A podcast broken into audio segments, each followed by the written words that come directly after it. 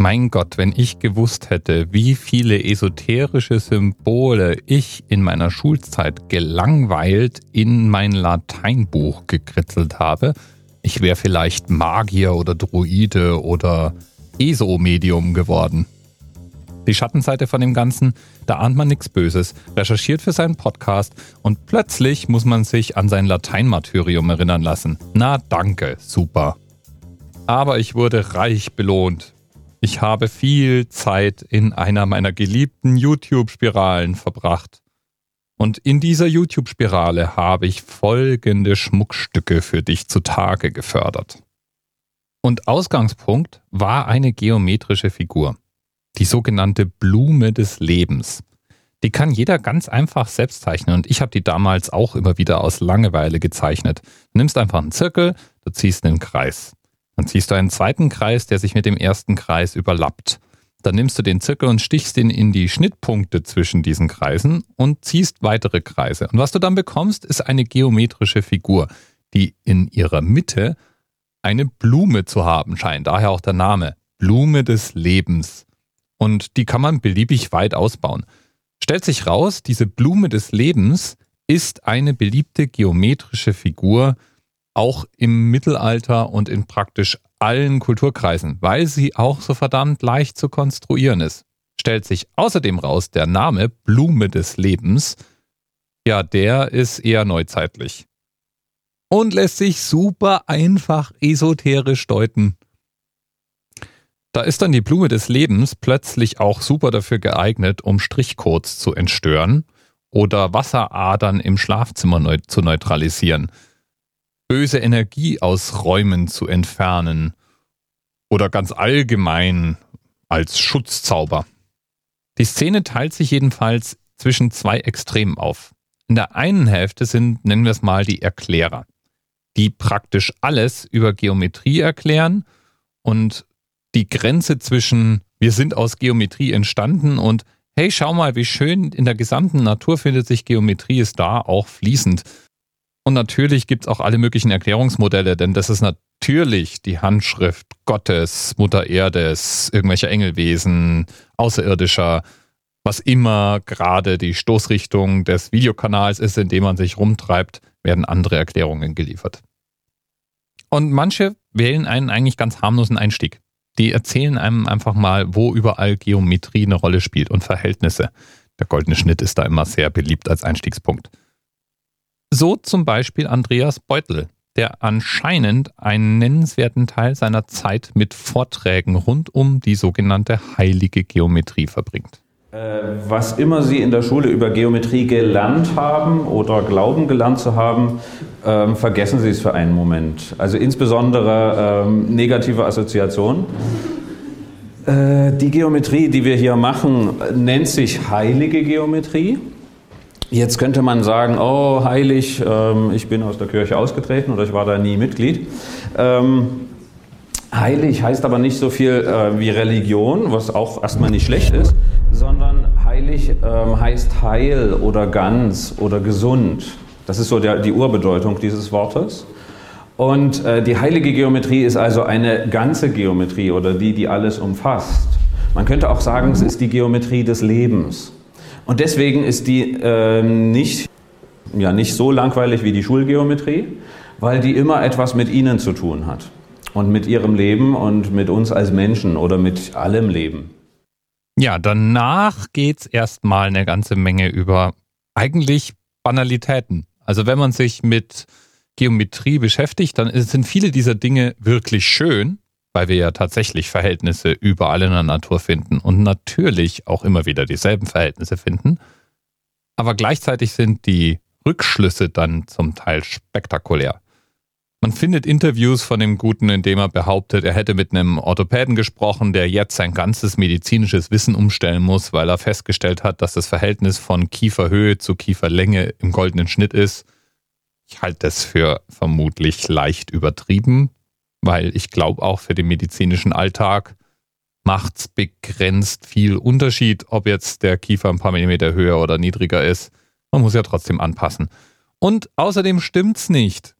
Wir Menschen sind zwar annähernd im goldenen Schnitt.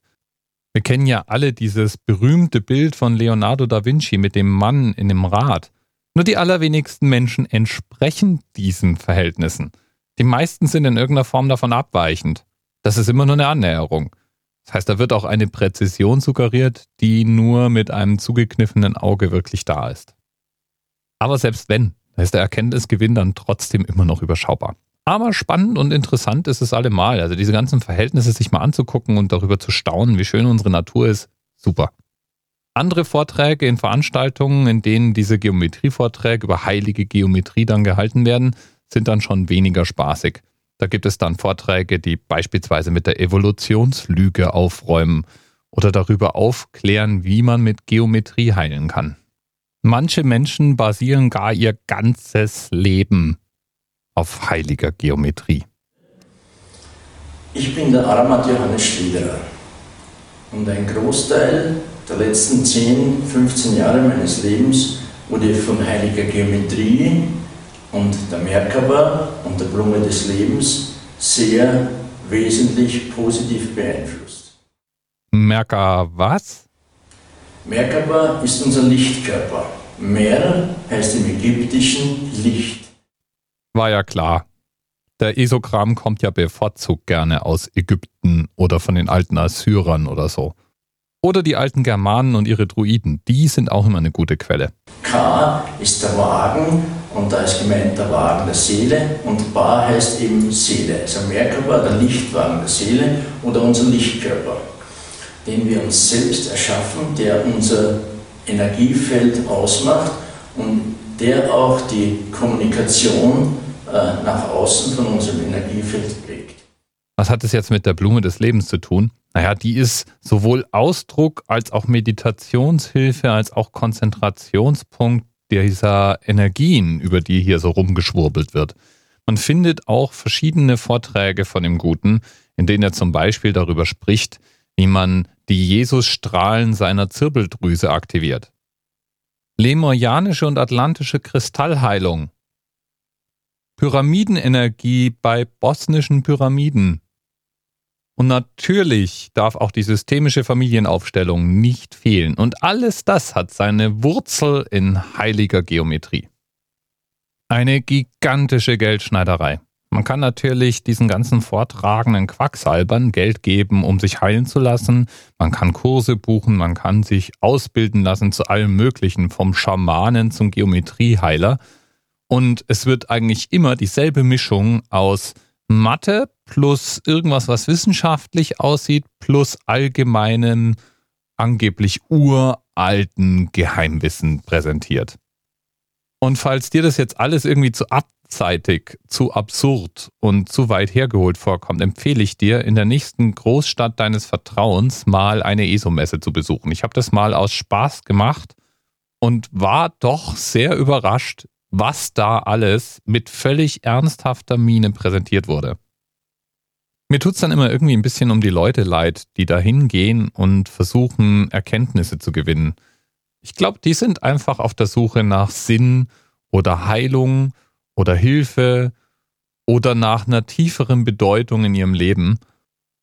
Und das dann auszunutzen durch so ein Geschwurbel macht mich eigentlich eher wütend, muss ich sagen. Und bei alledem, da muss ich jetzt trotzdem mal einen Stab für die Blume des Lebens brechen. Die kann nämlich rein gar nichts dafür. Obwohl ich die damals in mein Lateinbuch gemalt habe, hat mir das rein gar nichts gebracht in Sachen Energiegewinn im Lateinunterricht. Als ich irgendwann dann vom Gymnasium gegangen bin, war Latein der Hauptbaustein meines gymnasialen Versagens das habe ich dann später irgendwann mal wieder aufgeholt, aber bis heute mache ich einen riesen Bogen um diese Sprache. Blume des Lebens hin oder her. Und sie ist ja trotzdem schön. Und was wirklich wahr ist, man sieht sie wegen ihrer Schönheit gerade überall dort, wo Menschen versucht haben, besondere Orte zu verzieren. Tempel, Kirchen, die Paläste von irgendwelchen Herrschern. Und das älteste Beispiel einer Blume des Lebens in sehr, sehr kunstvoller Handarbeit erstellt, findet man in einer Türschwelle eines assyrischen Herrschers. Datiert ist das Ganze, und das ist der Themenanker für heute, auf das Jahr 645 vor Christus. Gekannt hat man es allerdings wahrscheinlich schon viel, viel länger. Auch ganz ohne ESO-Klimbim. Bis bald. TMRS 10, 9, 8. The experience of 47 individual medical officers. Was hier über die Geheimzahl der Illuminaten steht. Und die 23. Und die 5. Wieso die 5? Die 5 ist die Quersumme von der 23.